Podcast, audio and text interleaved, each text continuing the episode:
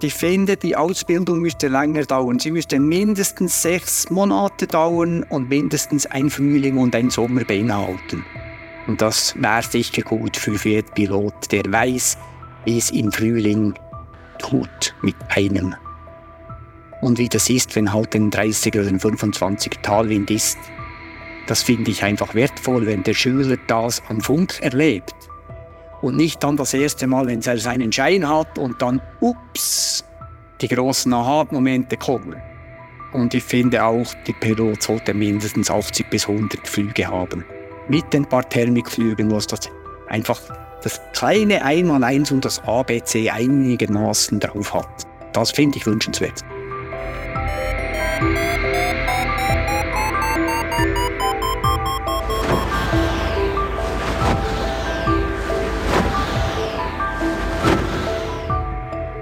Potsglitz, der Lugleits Podcast. Geschichten aus dem Kosmos des Gleitschirmfliegens. Heute mit Schmatz, Hans-Peter Schmid. Und ich bin Lucian Haas. Wie lange braucht man, um sicher Gleitschirm fliegen zu lernen? Es gibt so manche, die sich rühmen, ihren Flugschein schon nach 14 Tagen in der Tasche zu haben – doch wenn man dann mit der Zeit mehr Erfahrungen und Begegnungen mit den Launen der Luft und den Unbilden von Start- und Landeplätzen gesammelt hat, wird man sich demütig eingestehen müssen, die schnelle Ausbildung in einem Flugschuldurchlauferhitzer hat einen nicht wirklich gut vorbereitet. Da war anfangs viel Schein im Flugschein. Es gibt aber auch das andere Extrem. Hans-Peter Schmid, besser bekannt als Schmatz, betreibt in Frutigen im Berner Oberland die Flugschule Cloud 7. Es ist eine der kleinsten Flugschulen der Schweiz, gemessen an den Schülerzahlen.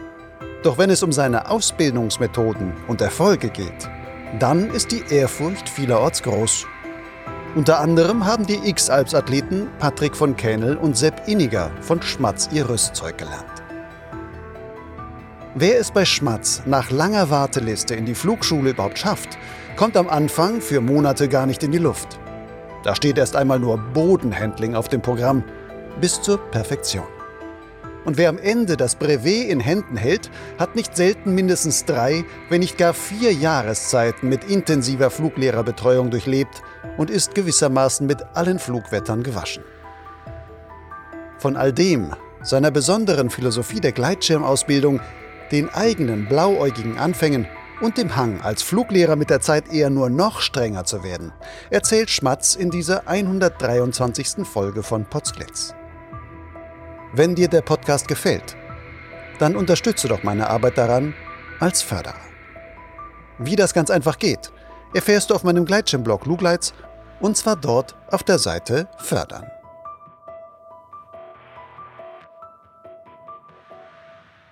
Hans-Peter, Du bist in der Fliegerszene der Schweiz unter dem Spitznamen Schmatz bekannt, hast ja gerade schon mal gesagt. Woher stammt der eigentlich? Hui, lange Zeit. Irgendwo anfangs Schulzeit kam das mal. Vielleicht vom Schmied, vielleicht zu laut gegessen, keine Ahnung. Es war einfach so. Ist kurz und bündig und seither habe ich's. Und alle Leute sagen Schmatz zu dir? Eigentlich schon, ja. Deine Eltern auch? Nein, also fast alle. Meine Eltern nicht, natürlich, natürlich nicht. Du bist in der Schweiz auch bekannt, nicht nur als Schmatz, sondern als der Fluglehrer, der seine Flugschüler am Anfang lange Zeit gar nicht in die Luft kommen lässt. Warum? Warum? Puh, ja, das liegt auf der Hand. Leute, die den Schirm am Boden nicht im Griff haben, die gehören nicht an den Übungsraum. Das ist äh, eigentlich klar und das sagt dir eigentlich auch jeder, der eine Ahnung hat von Fliegen.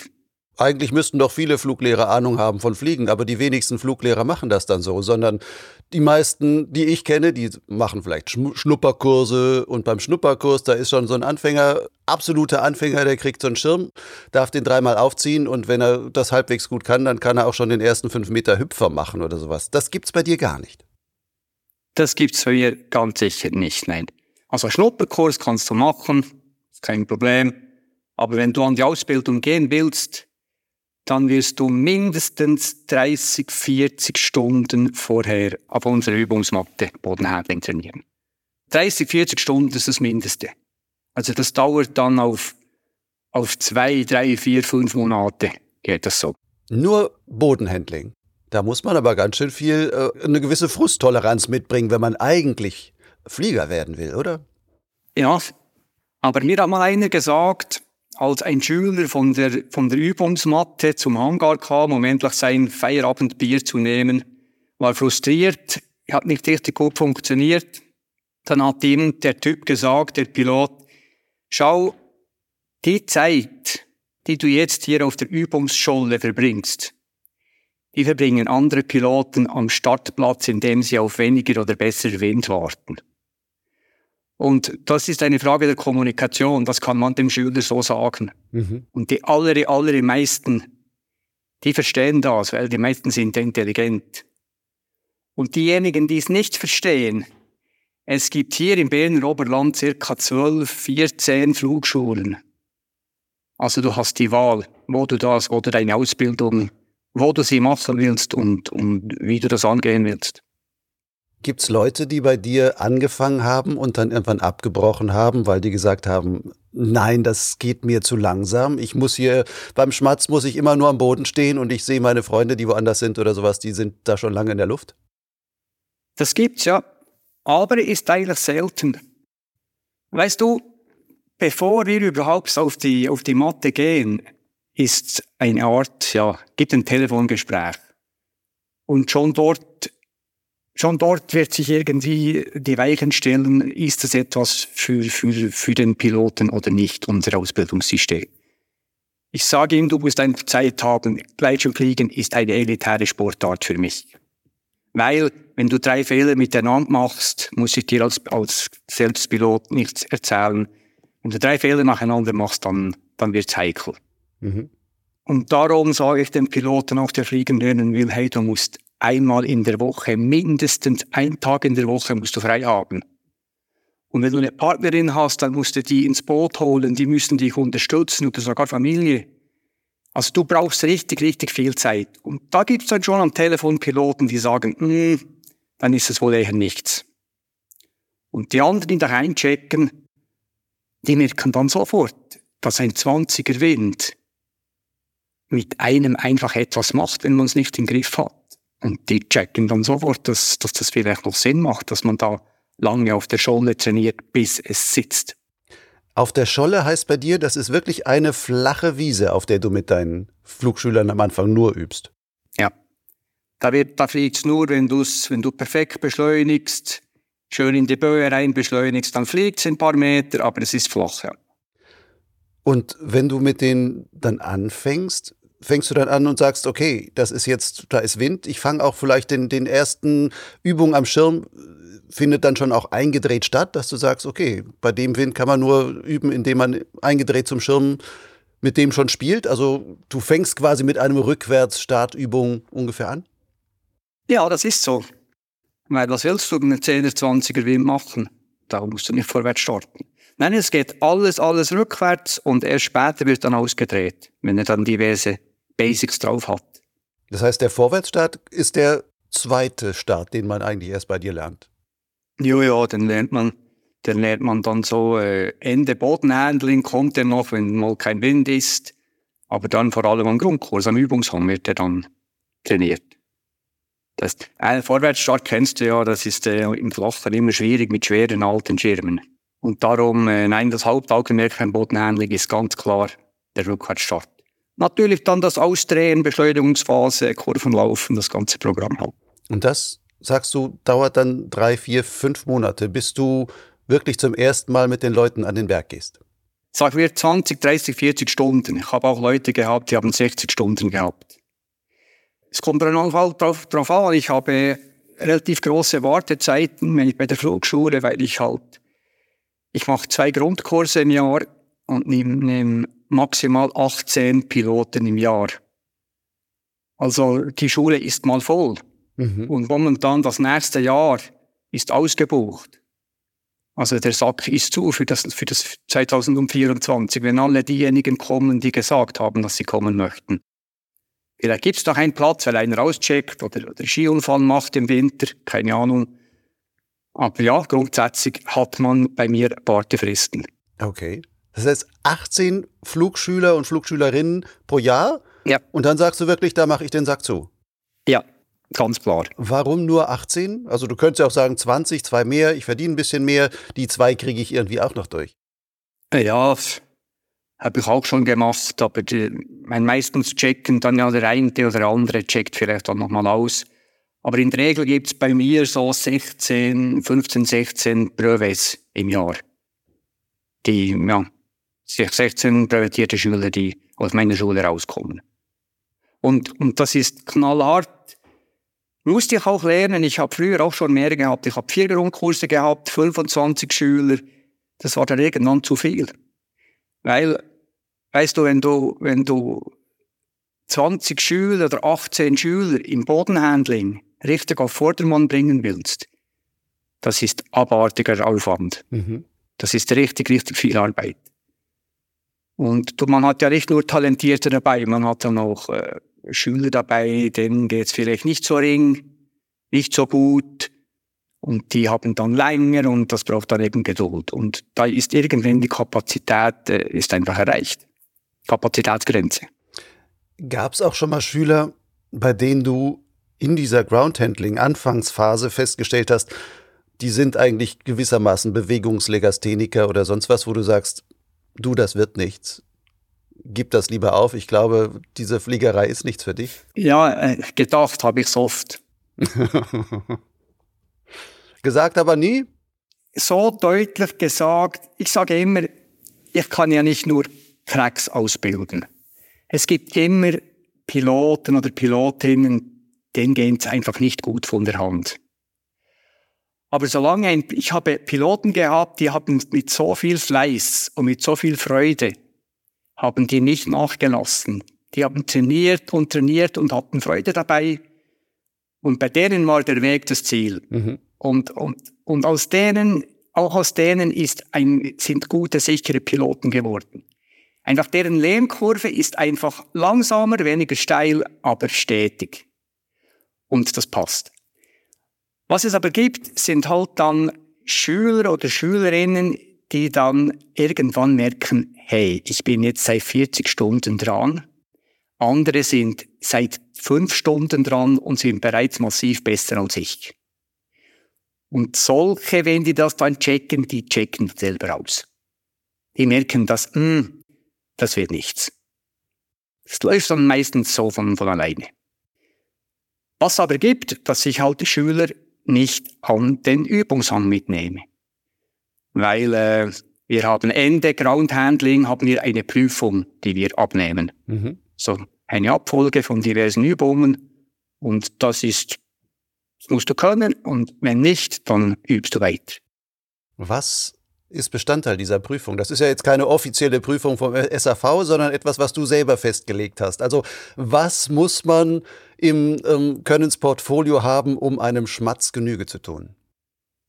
Du musst den Schirm sauber rückwärts starten können. Du musst dann nach links kiten, nach rechts kiten. Das sind vielleicht 20 Meter, 30 Meter, 20 Meter links, 20 Meter rechts. Dann ausdrehen, dann in die Beschleunigungsphase gehen, dann Kurven laufen nach links, Kurven laufen nach rechts, wieder stabilisieren, dann wieder eindrehen, dann mit Spina in der Spinackerstellung den Schirm zurück an den Ausgangspunkt Spinackern. Mhm. Schirm ablegen, that's it, das ist die Prüfung. Der, der Schirm darf zwischendurch aber nicht auf den Boden fallen, oder darf Nein, er das dann das- schon mal? Nein, natürlich nicht. Also wenn er auf den Boden fällt, dann fängst du frisch an. Okay. Glaubst du mir nicht? Doch, hä? doch. Ich, ich überlege ich überleg nur, ich meine, da braucht man ja auch, äh, muss man ja quasi Prüfungswind haben, dass das auch immer halbwegs vernünftig geht. Aber vielleicht habt ihr, Ja. ich weiß, weiß jetzt nicht, wie de, deine lokalen Bedingungen da sind, vielleicht hast du immer Talwind, äh, Ja. der sich normalerweise einstellt, wo man sagen kann, ab 13 Uhr können wir diese Prüfung auf jeden Fall machen, weil da reichen die Windstärken normalerweise aus. Ja, das ist schon so. Wir sind hier in, in Frutigen äh, wirklich gesegnet mit einem sehr zuverlässigen Talwindsystem. Das, äh, Im Frühling, Sommer, Frühherbst fängt das äh, Mittag an und, und hört irgendwann 5, 6, 7 Uhr auf. Darum kann ich das ja auch machen.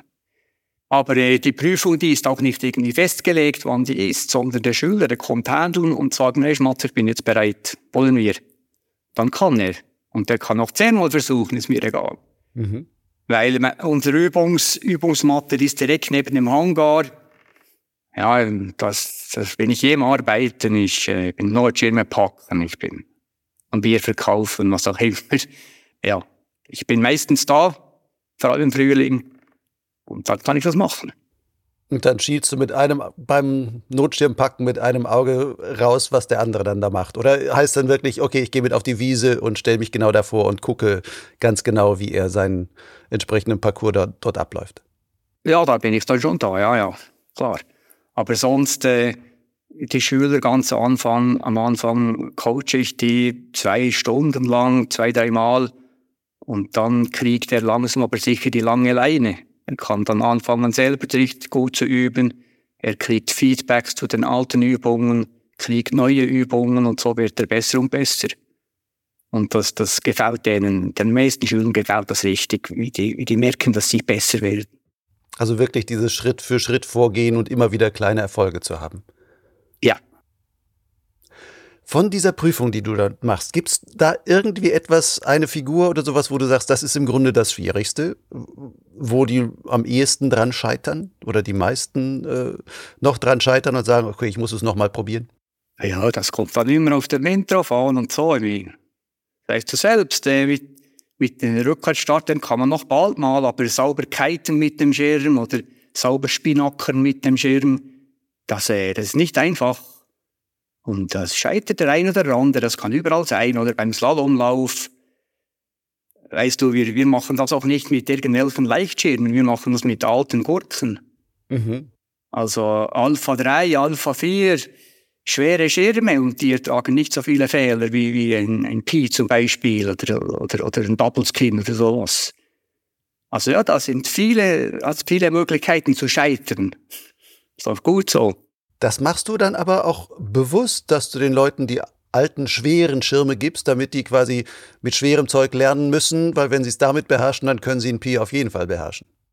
Ja, das ist, ist so, ja, mit dem, mit der Pi ist ja ein super Schirm, oder die Leichtschirme, die sind ja super und das passt alles tipptopp, aber, aber wenn wir ehrlich sind, äh, richtig starten lernt man mit dem, mit den Dingen ja nicht kannst ja irgendwie reinrennen, der Schirm ist oben dran und fliegt an.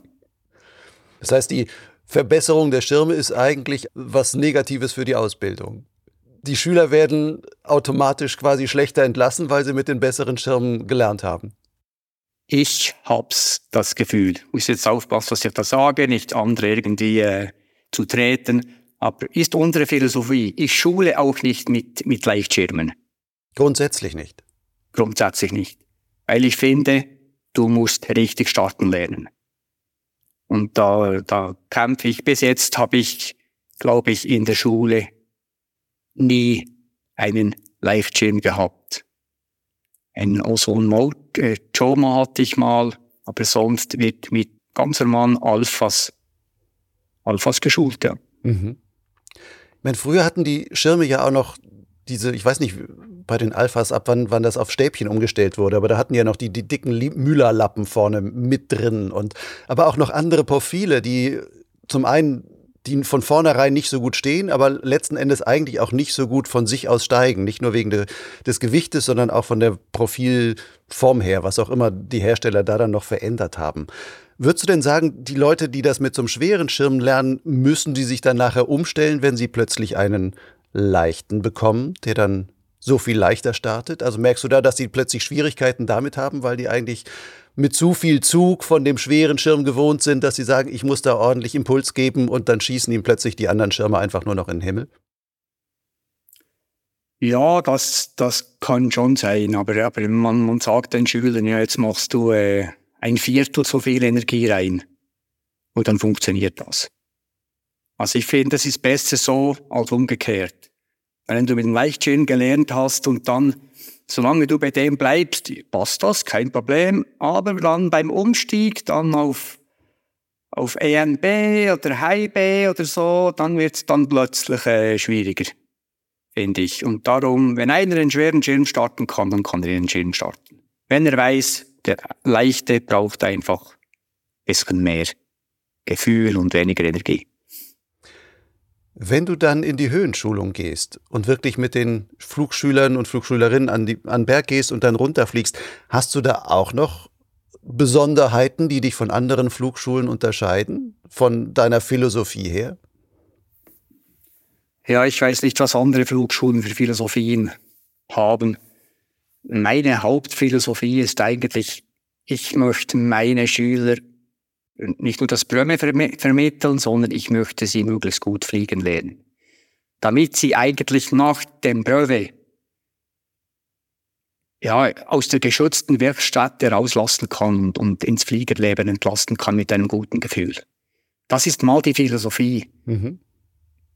Gelingt oft, aber manchmal halt auch nicht. Ich meine, es gibt immer eben Leute, die einen geht's sehr gut, bei den anderen geht's wirklich nicht so schnell vorwärts.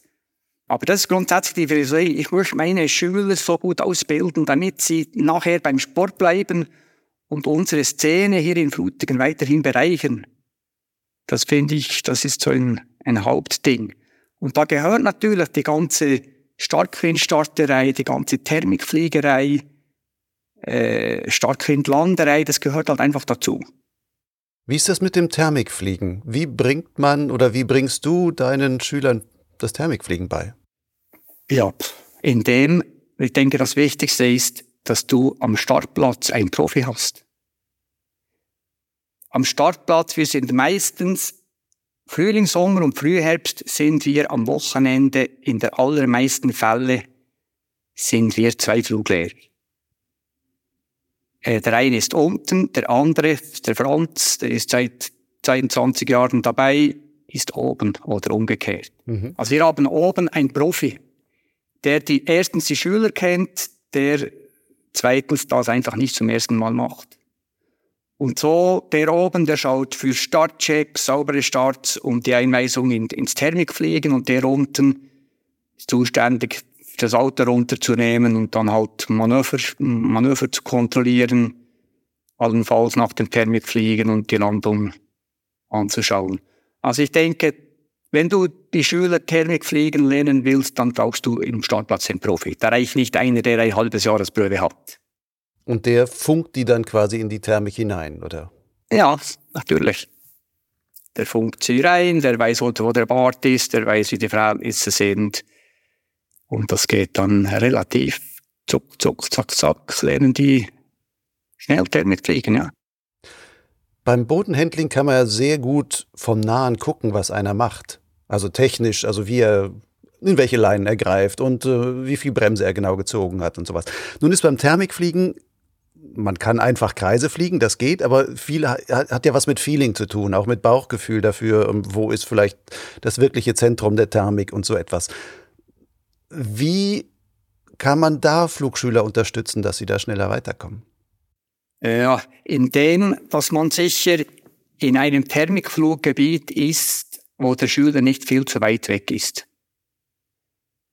Also in unseren Hauptflugbergen, den Mäckesren, den Genten in Adelboden und, und am Grimmer in Frutigen, das sind Startplätze, da ist der Bart ist sehr nah beim Startplatz. Und da sieht der Fluglehrer genau, wie viel Bremse ist im Spiel, wie viel Gewichtsverlagerung ist im Spiel hat man eigentlich mit, eben mit den bisschen Erfahrung, hat man das recht gut im Griff. Ich, ich vergleiche das manchmal mit Modellfliegen. Mhm. Also der Fluglehrer ist oben am, am, am Startplatz und schaut und hat sein Funkgerät in der Hand, aber es ist eigentlich wie eine Fernsteuerung. Und in der ersten halben Stunde coacht man den Schüler wirklich viel und dann geht das sofort recht gut, recht selbstständig und dann ist man nicht mehr eins zu eins Betreuung, sondern da sind dann plötzlich drei, vier, fünf Stück in der Luft und das geht dann eigentlich sehr schnell und sehr gut. Nutzt du eigentlich auch manchmal den Doppelsitzer zur Ausbildung? Dass du sagst, wir gehen mal zusammen fliegen und ich zeige dir einmal einfach als Fluglehrer hinten sitzend ein paar Sachen, wie ich das mache, weil da ja ein, Flura, äh, ein Schüler durch Abgucken natürlich ungeheuer viel auch dann da in der Luft schnell lernen kann. Ja, ist eine sehr gute Methode. Machen wir aber eigentlich nur, wenn, wenn ich feststelle, dass ein Schüler irgendwo einen Knoten drin hat, also äh, irgendwo ansteht, nicht weitergeht. Mhm. Oder wenn ein Schüler einfach möchte, hey Schmatz oder hey Franz, ich möchte mit dir jetzt einen Tonnenflug machen, dann in den allermeisten Fällen können wir das ermöglichen, ja. Aber grundsätzlich ist es in unserem Ausbildungskonzept eigentlich nicht vorgesehen. Aber wir machen es gerne, wenn wir sehen, dass wir einen Schüler weiterbringen können, dann machen wir das. Wie bist du eigentlich zu deinem Ausbildungskonzept gekommen? Hast du das selber so erlebt? Also als du, erzähl mal von deinen Fluganfängen. Hast du auch einen Fluglehrer gehabt, der gesagt hat, jetzt geh erstmal 20 ähm, Stunden auf die Matte und zeig mir erstmal, wie man hier einen Parcours ablaufen kann? Tja, die Ausbildung, Januar 90. Ja, nein, das war, wie es halt ist. Da ging man, äh, hallo, und äh, wir, man trifft sich im Restaurant, dort äh, wurde Kaffee getrunken Damals wurde noch geschnupft. Fluglehrer, Preis. Ja, dann ging man an der Übungshang und äh, zwei Tagen, dann ging es an, an die Höhenflüge. Aber das war sehr äh, autodidaktisch. Da, der Fluglehrer, der war nicht, der war nicht wirklich da, den musste man anderweitig suchen. Das ist, das war 90, das kannst du nicht vergleichen mehr. Das, das ginge heute nicht mehr so. Also da war wirklich der Fluglehrer, der war manchmal dicht am Ort, der war anderweitig beschäftigt. Der hat dann einfach am Schluss noch die Flüge unterschrieben.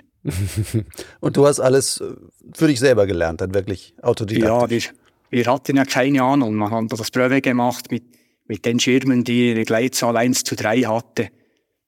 Das war auch nicht so schwierig, den Kreis zu treffen und das Manöver zu fliegen. Aber die, die richtige Lernerei, die, die kam danach. Also wir mussten uns alles selbst beibringen, weil die Thermikfliegerei, die war noch nicht wirklich da. Da sind zwei Cracks hier in Frutigen, die haben drei Jahre früher angefangen, die sind schon ein bisschen thermisch geflogen. Und wir, wir haben uns das alles eigentlich selbst beigebracht. Da kam niemand, der sagt, es geht so und so. Auch die ganze Rückkehrsstarterei, wir hatten keine Ahnung. Mhm. Das war kein Thema damals. Das musste man dann bitter erfahren, ja. Gab es denn in dieser Zeit irgendwelche, sagen wir, prägenden Erlebnisse, Frusterlebnisse oder aus denen du auch die Motivation gezogen hast zu sagen, wenn ich Fluglehrer werde, ich mache das anders? Ja, der Fluglehrer, der war bei mir noch weit, weit, weit weg. Da hatte ich keinen Gedanken daran. Aber ja, prägende Erlebnisse. Ich war mal in, in Interlaken mit ein paar alten Kollegen und da ging es auf die Axalp und bei der Axalp oben super Soaring und da waren wirklich zwei, drei Cracks dabei. Es war für die keine, kein Problem und ich konnte nicht starten. Super Soaring-Bedingungen, ich konnte nicht starten. Und das, die musste mich dann abholen am Schluss noch. Das war erstens peinlich und zweitens frustrierend. Was heißt abholen? Wer musste dich abholen? Ja, die kamen dann mit dem Auto hoch, weil es eben abends dann finster wurde. Ach so. und ja. Und damals ist mir schon dann äh, wie Schuppen vor die Augen gefallen, hey, ich habe keine Ahnung. Das war das eine Erlebnis und das andere Erlebnis, auch wieder mit Franz zusammen an die Düne, Düne der Pila im 91 oder 92, ich weiß nicht mehr genau. Da waren wir haben sind vorwärts gestartet an der steilen Düne. Wir hatten keine Ahnung. Mhm. Und da hat es ein, zwei, drei Piloten, die haben das richtig gemanagt. Und da ist man einfach nur zum Staunen nicht mehr rausgekommen. Und so, das sind diese zwei Erlebnisse, die einfach Schlüsselerlebnisse waren, ja. Und seit daher sind wir immer im Handeln gewesen. Die frutige Szene, die, die meisten, die sind immer, wenn es nicht geflogen ist oder, oder nach dem Fliegen, wir sind immer geboten handelt. Und ja, als ich dann die Schule hatte, ist es dann klar, dass das, dass das der Weg ist, meiner Ansicht nach. Ja. Aber das ist einfach so auch eine gemeinsam, wenn du sagst, die ganze Frutiger Szene ist eine quasi gemeinsam gewachsene Philosophie. Dass man da irgendwie erlebt hat, okay, wir müssen mehr Groundhandling machen, wir treffen uns dann auch zum Bodenhandling und ähm, hat dann Spaß zusammen und kommt damit wirklich voran. Ja, das, das ging schon irgendwie so, ja. Weil es gibt ja Fluggebiete, da hat es grundsätzlich nicht viel Wind. Da hat es irgendwie Aufwind und dann ist gut. Und wenn es in diesen Fluggebieten viel Wind hat, dann ist besser, wenn man nicht fliegt. In Frutigen ist aber an diversen Startplätzen am Nachmittag normal, dass ein 20er Aufwind ist. Also da hast du nicht die Wahl. Und wir mussten uns fürs Bodenhandling nicht verabreden, weil wir hatten den Hangar. Mhm. Das ist unsere, unsere Basis. Da ist die Scholle daneben. Ja, da ist man automatisch dort gewesen. Entweder beim Bier trinken oder beim Bodenhandeln oder beides. Wie ist denn aus dem Fliegerschmatz aus dieser Anfangszeit, der sich dann mit Bodenhandling das alles selber auch noch so beigebracht hat, dass er dann zum guten Bodenhändler wurde und so weiter. Wie ist aus diesem Gleitschirmfliegerschmatz der Fluglehrer-Schmatz geworden?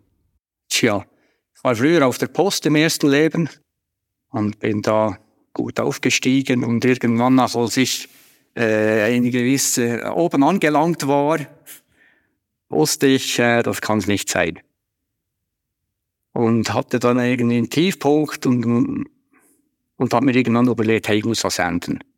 Dann habe ich mich angemeldet für die Fluglehrerausbildung, habe die gemacht, habe dann den Schein gemacht, Fluglehrer, und zwei, drei Tage später habe ich die Kündigung geschrieben. Und bin dann in die Ferien und, und da ist dann dieser Gedanke, also da ist dann das Konzept der, der Flugschule eigentlich gewachsen in diesen Ferien. Ja, und dann hat man angefangen. Und am Anfang war ich noch nicht so der, der Bodenhandling-Schleifer. Aber es ist dann eben gewachsen, weil jedes Mal, wenn ein Schüler nicht starten kann oder, oder irgendwie Schwein gehabt beim Start, weil es eben wieder gewindet hat, hat man einfach gemerkt, hey, ich muss da, ich muss da viel mehr den Daumen drauf haben. Ich muss da, ich muss da viel besser schauen. Und so ist es gewachsen und ich bin in den letzten in den letzten 20 Jahren jedes Jahr eigentlich strenger geworden im Bodenhandling. Und ich werde immer noch strenger. Ich versuch's. Mhm. Weil es einfach das A und O, wenn ein Schüler mit einem Lachen im Gesicht starten kann, den Startstress in Anführungszeichen nicht hat und den Start als schöner Moment, als einer der schönsten Momente erleben kann, dann gibt das ganz einen anderen Flug. Der ist ganz anders fokussiert auf seine Flugaufgabe, auf sein Ziel, was er, was er machen will bei diesem Flug, als wenn er äh, sein Adrenalingefäß nach dem Start schon eine Rand voll hat. Und diese Erkenntnis ist mir gekommen mit der Zeit und, und darum lasse ich in dieser Beziehung einfach nicht nach. Das heißt, Fliegen lernen ist zu 80 Prozent Starten lernen? Nein, möchte ich nicht so sagen. Aber wenn du entspannt an den Start gehst, dann gehst du anders an den Flug hin. Dann kannst ganz, ich finde, du kannst dich anders fokussieren. Oder wie lange, ja, du bist ja auch äh, langjähriger Pilot. Wenn du einen scheiß Start gehabt hast, ist dich nur noch schlottert, der Flug, der ist im Eimer, den kannst du knicken. Aber mindestens bei mir wär's so. Ja, ist bei mir auch so. Oder es dauert eine ganze voilà. Weile, bis ich äh, dann wieder anfange, Spaß zu haben, zu sagen, okay, jetzt, jetzt fliegst du halt doch. Nun wohne ich, ich wohne im, im ja, bei Bonn, da haben wir nur immer nur so 150 Meter Hügelchen. Ähm, wenn du einen schlechten Start gehabt hast, stehst du auch so nach drei Minuten spätestens wieder unten am Boden, weil du dann dich auf die eine Thermik, in die du vielleicht einkreisen könntest, dich gar nicht mehr darauf konzentrieren kannst, sondern wenn da was schief läuft, dann war es das. Ja, also wir müssen hier wirklich so fliegen, dass du rausfliegst und du hast nur eine Chance, quasi in die eine Thermik reinzukommen und musst das sofort können. Da werden viele, die anfangen, auch erleben hier viele Frustmomente, weil das natürlich auch dieses Umschalten von sofort gestartet sein und sofort im Flugmodus sein und nicht erstmal noch drei Minuten brauchen, um von dem Startstress runterzukommen und dann vernünftig ähm, fliegen zu können, oder frei fliegen zu können und sofort zu sagen, so, ah, hier geht's hoch, ich drehe sofort ein und sitze schon automatisch richtig im Gurtzeug. Also auch nicht nur von der Sitzposition, sondern von der gedanklichen Position her sitze ich da richtig im Gurtzeug und bin der Herr der Lage. Das braucht halt dann schon seine Zeit, beziehungsweise eben, wenn man die zu lange Zeit dafür hat, dann hat man keine Chance hier. Das meine ich. Der Schüler, der geht dann an sein Prüfungsmanöver der hat eine Aufgabe, sagen wir zwei Vollkreise, die er an der Prüfung äh, machen muss. Wenn er das trainieren will, dann braucht er einen Kopf, der frei ist. Da kann er nicht noch seinem Start hinten nachhängen und noch Adrenalin abbauen. Das geht nicht. Finde ich. Warst du von Anfang an, würdest du sagen, ein guter Fluglehrer? Selbstkritisch zurückgeblickt?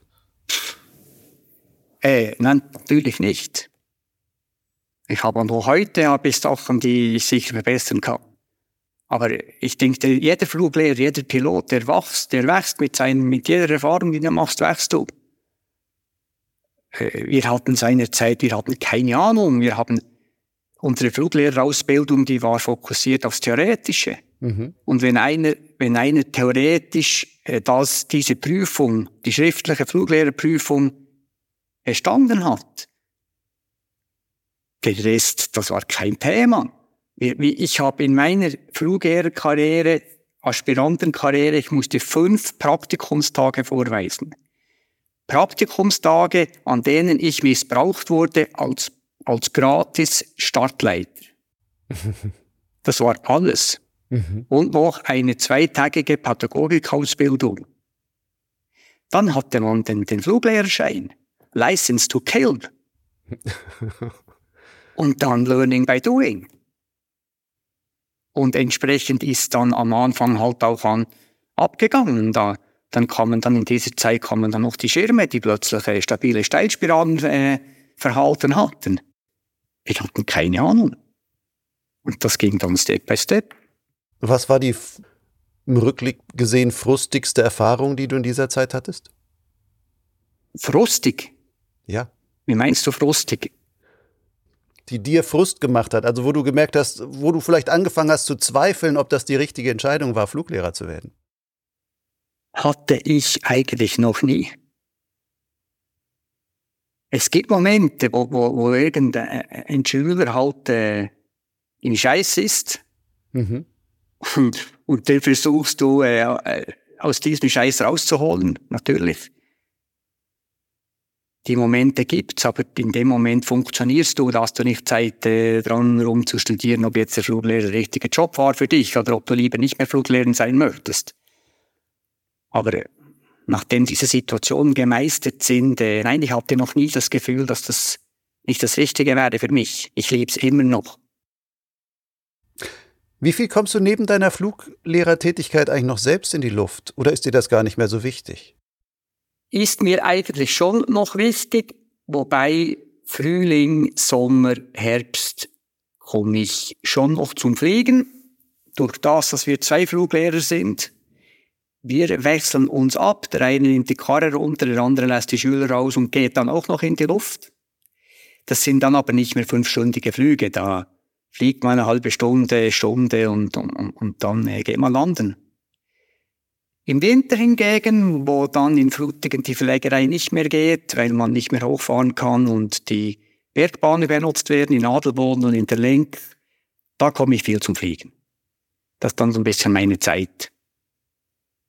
Ja, aber grundsätzlich wirst du nicht Fluglehrer, weil du äh, jeden Tag äh, möglichst drei Stunden in der Luft sein möchtest im Winter viel zum Fliegen kommen, ist, weil du auf Reisen gehst oder fliegst du auch in der Schweiz und machst da deine Winterflüge? Ja, ja, wir, wir schon natürlich hier. Ach so. Ich also wir haben ein Hammer-Fluggebiet in Adelboden, der Genten und, und in der Lenk am Mettstand. Das ist, das ist super, das ist viel mit Wind, viel mit Wind zu tun. Und sobald die Bäume schneefrei sind, äh, funktioniert die Thermik. Also der Winter ist für mich, äh, fürs Schulen äh, sehr, sehr angenehm. Der Schüler, der lernt richtig mit Wind beim Starten umzugehen. Mhm. Richtig Wind manchmal. Aber er fällt weicher im Schnee. Ja, ja, man hat ein bisschen mehr Sicherheitsmarge, das ist so. Jawohl. Und dann die schwache Thermik. Ein Schüler äh, in einer 5 Meter Bombe, in einer 3 Meter Bombe hoch zu, zu beamen am Funk das ist äh, für den Fluglehrer kein Problem eigentlich und für den Schüler ist es eine Frage des Mutes und nicht eine Frage des Könnens. Aber im Winter, wo es dann die schwache Thermik ist, da wird es dann richtig knackig. Und ein Schüler, der, der eine schwache Thermik zentriert nimmt, optimal auskurbelt, das ist dann Gefühlssache und das ist dann natürlich Zeugs, das hilft dir dann in der starken Thermik dann auch. Wirklich weißt, wie es funktioniert. Also der Winter ist für mich sehr, sehr eine wichtige Zeit. Fliegst du dann auch mit deinen Schülern zusammen? Also bist du dann zusammen im Bad und coachst sie dann auch, indem du ja quasi auf einer Höhe mit ihnen im selben Bad kurbelst? Oder diese eins zu eins in der Luftbetreuung gibt es die nicht? Ja, na, grundsätzlich ist mir persönlich wohler, wenn ich die Schüler vom Startplatz aus in der Thermik coache. Dann sind dann meistens zwei, drei, vier, fünf in der Luft und jeden kannst du mit einem Auge im Auge behalten. Wenn ich selbst in der Luft bin, dann sind da Schüler dabei, die prüfungsreif sind. Die haben 40, 50, 60 Flugstunden schon, die sind kurz vor, vor dem Schein. Und mit denen muss ich dann nicht mehr erzählen, dass sie den Schirm mehr oder weniger bremsen sollen. Sondern da sage ich dann so, jetzt gehen wir dorthin. Und dann sind das kleine Streckenflüge, wo man den Bart verlässt, eine Gleitstrecke hat, zum nächsten Bart fliegt.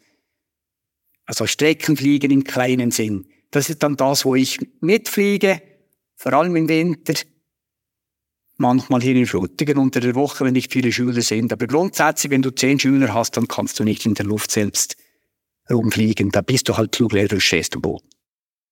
Was reizt dich heute noch am Gleitschirmfliegen? Nach so vielen Jahren?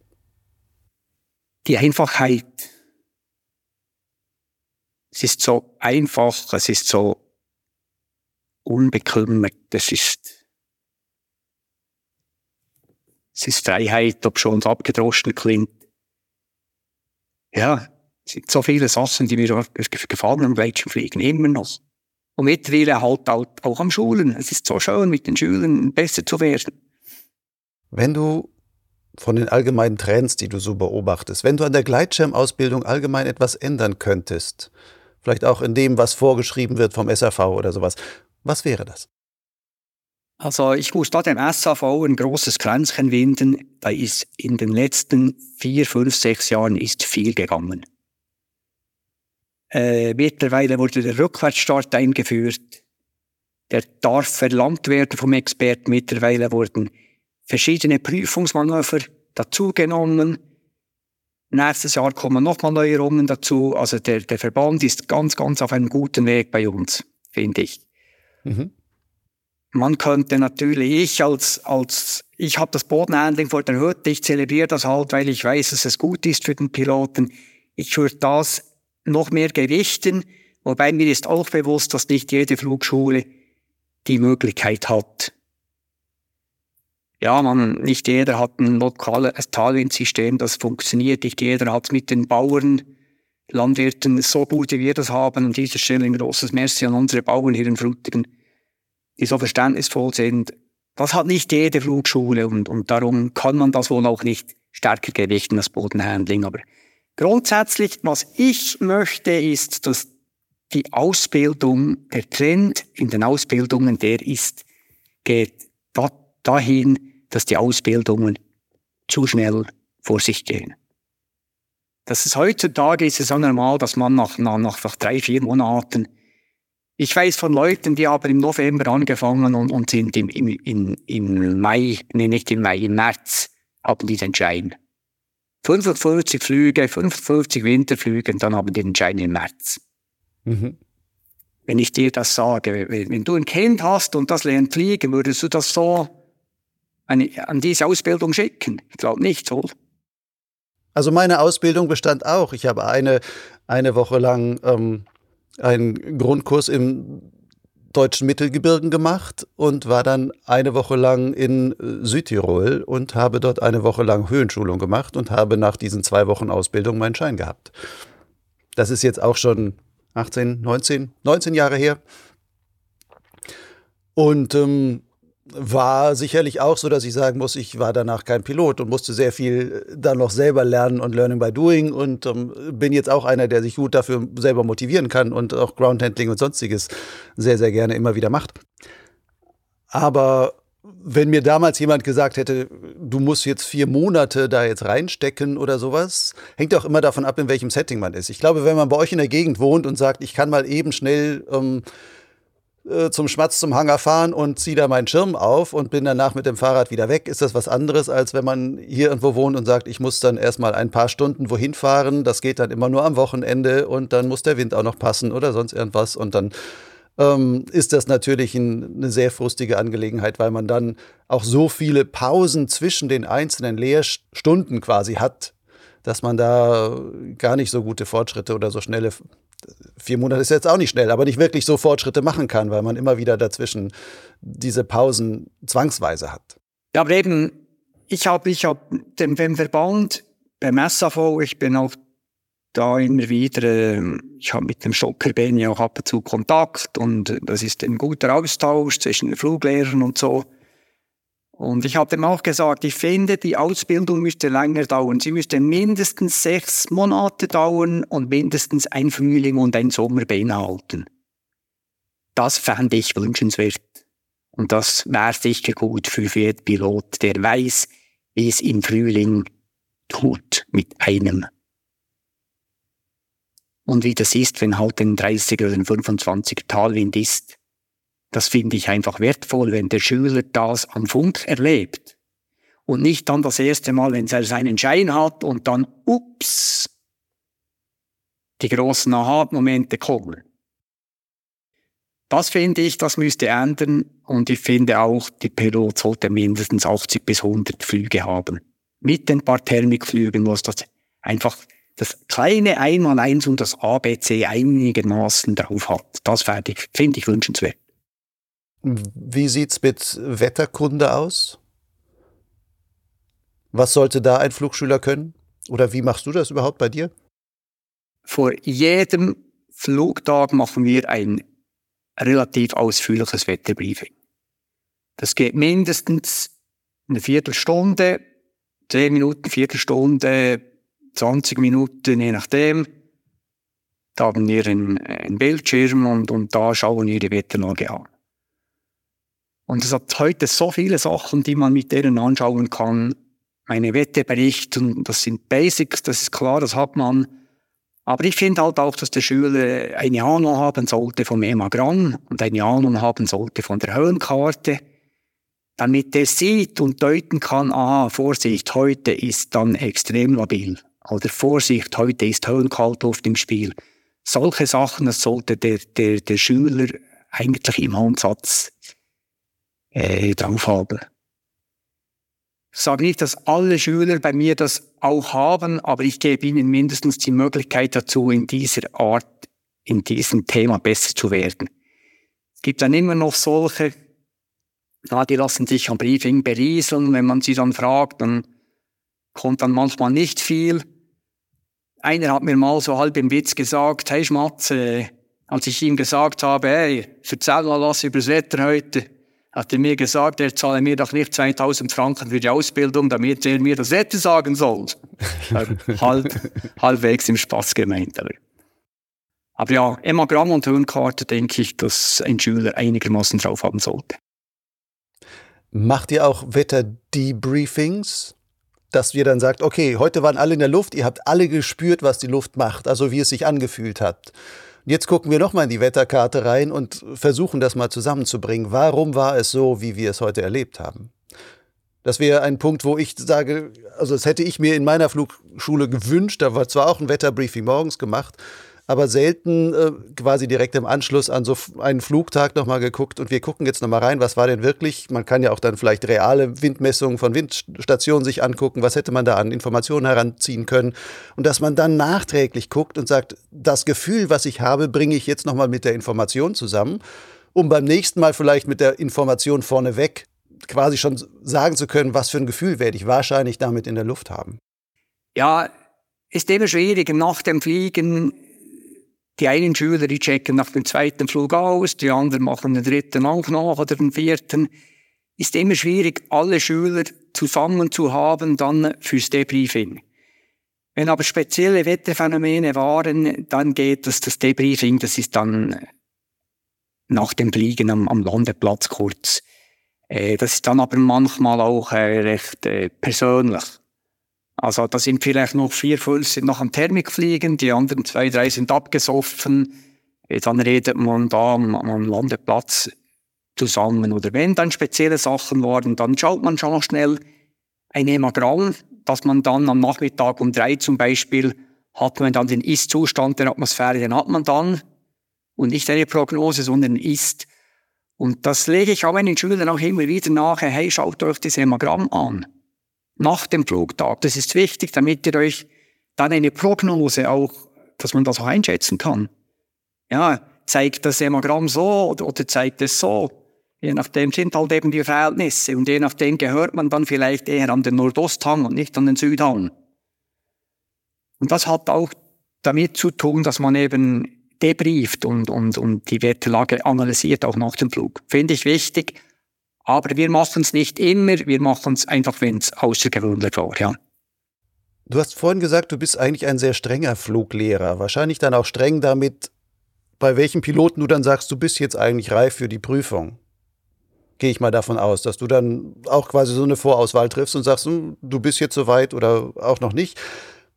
Würdest du denn sagen, dass am Ende aus deiner Flugschule du nur Leute entlässt, von denen du am Ende sagen würdest, das ist ein guter Pilot? Wäre wünschenswert. Wäre super, wenn es immer so wäre. Äh, es hat zwei, drei Piloten gegeben in der 22-jährigen Zeit bei Cloud 7, wo ich die Unterschrift für, für die Prüfung nicht gegeben habe. Wo ich sagen musste, du willst jetzt eine Prüfung, ich gebe dir das okay nicht, du bist nicht bereit. Das gibt's und die haben dann ausgecheckt und, und irgendwo sonst weitergefahren, keine Ahnung. Aber die meisten Piloten, weißt du, wenn du heute das Brevet beim SAV, dann ist schon mal erreicht, dann ist schon mal nicht schlecht. Aber ich empfehle den Leuten, geht an die Prüfung, wenn sie wirklich sauber rückwärts starten können, ein 20er Wind, sauber starten können, ohne Stress, Thermik fliegen können, einigermaßen landen können beim 25er Talwind, dann sind die bereit für, für die Prüfung, finde ich. Und sonst, ja, irgendwann geht man denen das okay, aber das müssen, okay, vielleicht können sie nicht gut Thermik fliegen, aber dann gibt man denen das okay, aber mindestens müssen sie sicher unterwegs sein. Sonst gebe ich den, den Haken nicht. Was ist für dich allgemein gesprochen ein guter Pilot? Woran machst du das fest? das ist derjenige, der am meisten Spaß hat. Habe ich irgendwann mal aufgeschnappt auf dem Kalender von Ozon. Hat einer das gesagt, das war sein Motto und das fand ich ein super Spruch. Weil einer, der Spaß hat, das ist einer, der muss ja nicht Kriegel heißen oder Paddel oder Sepp.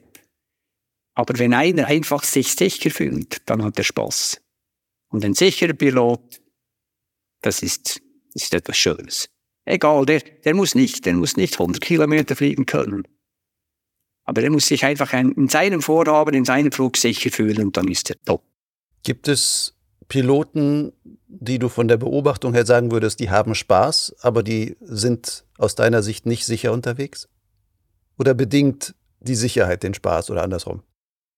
Also ich sehe Piloten am Niesen. Das ist ein sehr steiler Startberg bei uns. Ich sehe Piloten vor allem im Winter, wenn die Wetterprognose, Windprognose schwachwindig meldet und dann mehr Wind hat als erwartet und dann wirklich jeder am Startplatz ist, dann sehe ich Piloten, die haben nicht wirklich Spaß beim Start. Wie das in der Luft aussieht, sieht manchmal gar nicht schlecht aus in der Luft, aber mindestens beim Start. Es ist Stress pur, nicht sogar Panik pur. Und da wage ich zu bezweifeln, ob die Spaß haben. Vielleicht beim beim Fliegen dann vielleicht schon. Ist doch zu hoffen. Aber mindestens den Start kann ich beurteilen und da ist man halt schwierig. Jetzt bist du mehr als 20 Jahre schon Fluglehrer. Hat sich in dieser Zeit nicht nur materialtechnisch, sondern vom Menschenmaterial her, also die Schüler und Schülerinnen, die du bekommst, hat sich da etwas geändert? Ob es von der Einstellung her ist oder von der Sportlichkeit oder sonstiges, mit der die zu dir kommen? Ja, das denke ich, das, das, da hat sich was geändert. Als ich angefangen habe in 2002, der größte Teil von den Schülern damals, die waren irgendwie schon konfrontiert worden mit der Fliegerei oder mit Bergsport oder, oder Rechtssport. Also das waren sportliche, berggängige Leute in der Regel. Mhm. Und heutzutage hast du Leute, das ist nicht äh, schlecht zu werten, aber heute kannst du, heute kommen, jeder Mann kommt heute zum Fliegen. Das ist eigentlich breitensportmäßig. Finde ich, das hat sich verändert.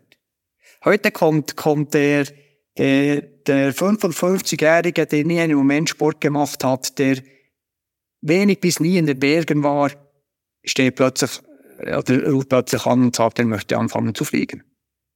Und das war früher eher weniger der Fall, denke ich. Als ich ganz, als ich angefangen habe im 90, da waren das fast ausschließlich, das waren alles, alles Bergäste, mhm. sag ich mal. Das waren alle Leute, die eine starke Psyche hatten, äh, die viel zu in den Bergen rum waren. Das hat sich verändert. Hat sich damit auch etwas verändert, wie sich die Leute in der Luft verhalten? Oder welche Ziele sie verfolgen? Also, was ich heute sicher feststelle, ist halt mit den modernen Möglichkeiten, die man heute hat. Es gibt, denke ich, Leute, die sind an Hammertagen unterwegs und die haben ihr Handy und, und ihr, ihr Gerätchen vor drauf und die fliegen nach, die fliegen nach Vorgaben des Gerätes. Ich denke, die planen das davor, die wissen genau, wo die Werte stehen. Und wenn jetzt noch der Hammertag ist, dann, dann, dann geht die einfach drauf los. Und früher war das halt anders, da gab es das nicht. Da hat man sich vielleicht auch, man ging früher eher Step by Step. Ich denke, früher, heutzutage, wenn einer die Eier hat, dann, dann kann er eigentlich mit relativ wenig Erfahrung, kann er da loszischen. Ob das immer nur gut ist, mag ich zu bezweifeln. Vielleicht geraten dann plötzlich Piloten an Orte hin, wo sie vielleicht gar nicht hingehören, nachmittags um drei. Hat es aber vielleicht früher auch schon gegeben, weiß nicht.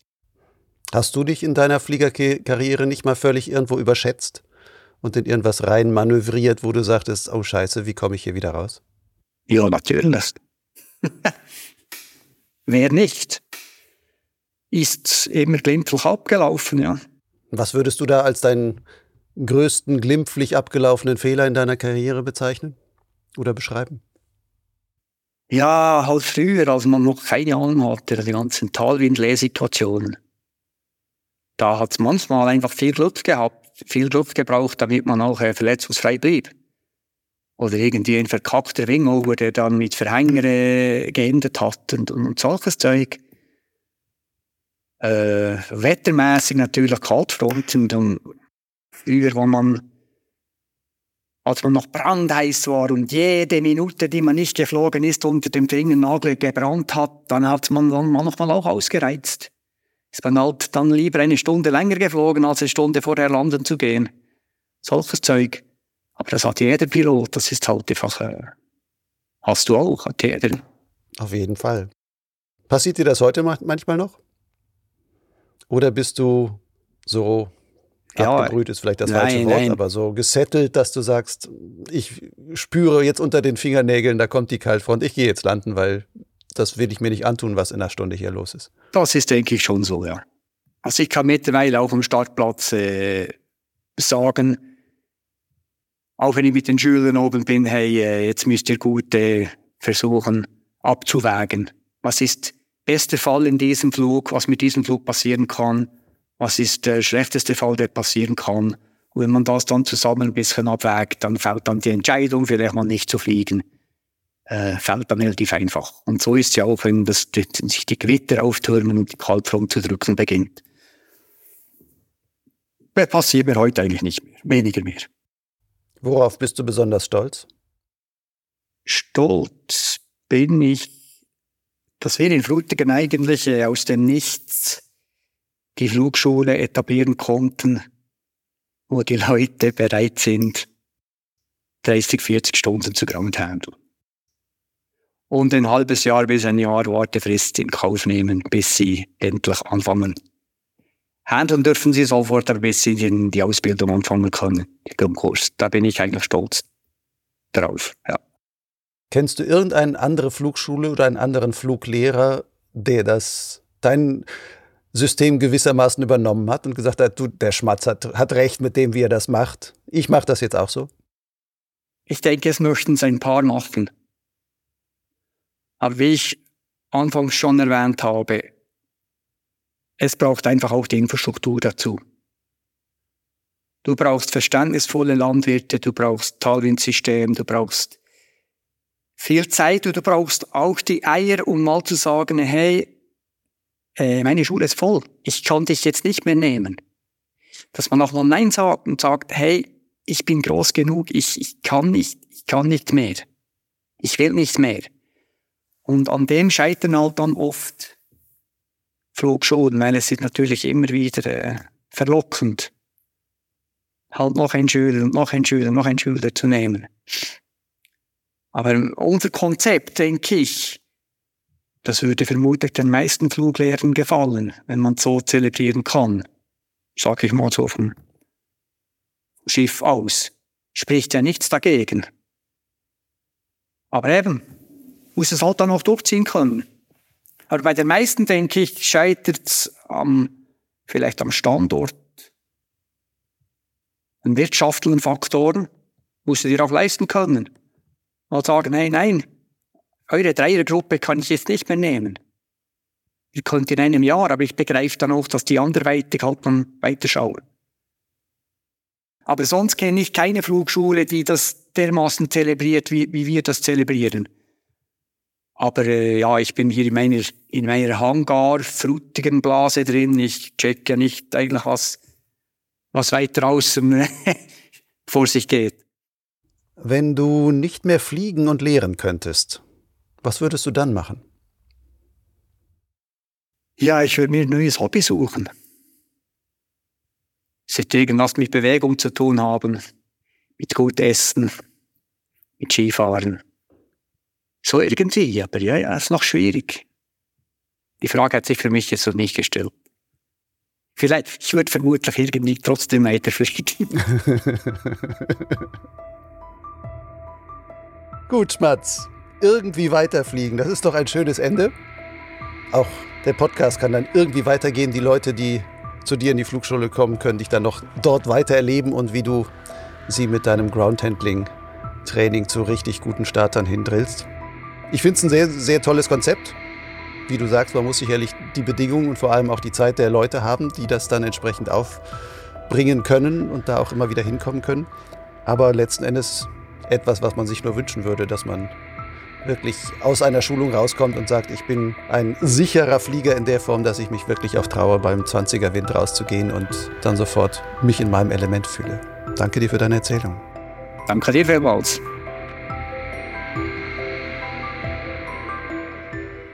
Das war die Episode Nummer 123 von Potsglitz mit Hans-Peter Schmid, genannt Schmatz. In den Show Notes zu dieser Folge auf dem Gleitschirmblog Lugleitz gibt es noch weiterführende Links. Wenn dir die Folge gefallen hat, dann abonniere doch Potsglitz. Das geht überall, wo es Podcasts gibt. Wenn du dort auch noch ein positives Rating hinterlässt, hilfst du mit, Potsglitz noch bekannter zu machen. Oder erzähle einfach deinen Fliegerfreunden davon. Potsglitz und Lugleitz sind völlig frei von bezahlter Werbung. Ich halte das so aus Überzeugung und im Sinne der Unabhängigkeit. Dennoch stecken viel professionelle Arbeit und natürlich auch Kosten in diesen Angeboten. Um sie zu finanzieren, setze ich auf das Konzept der freiwilligen Unterstützung. Also, wenn du bis hierhin zugehört hast, sollte der Podcast ja einen Mehrwert für dich haben. Als Förderer kannst du einfach etwas zurückgeben. Den Betrag kannst du selbst bestimmen. Ein häufig gewählter Förderbeitrag beträgt übrigens 60 Euro im Jahr oder umgerechnet 5 Euro im Monat. Aber egal was du zahlst, jeder Betrag trägt seinen Teil dazu bei, dass sich Potsglitz und Lugleitz im Dienste der Gleitschirmszene auch in Zukunft betreiben und weiterentwickeln kann. Dafür sage ich Danke. Alle nötigen Informationen, wie dein Förderbeitrag mich erreicht, findest du auf lugleitz.blogspot.com. Dort gibt es den Menüpunkt Fördern. Lugleitz schreibt sich L-U-G-L-I-D-Z. Bis zum nächsten Mal. Fall nicht vom Himmel. Ciao.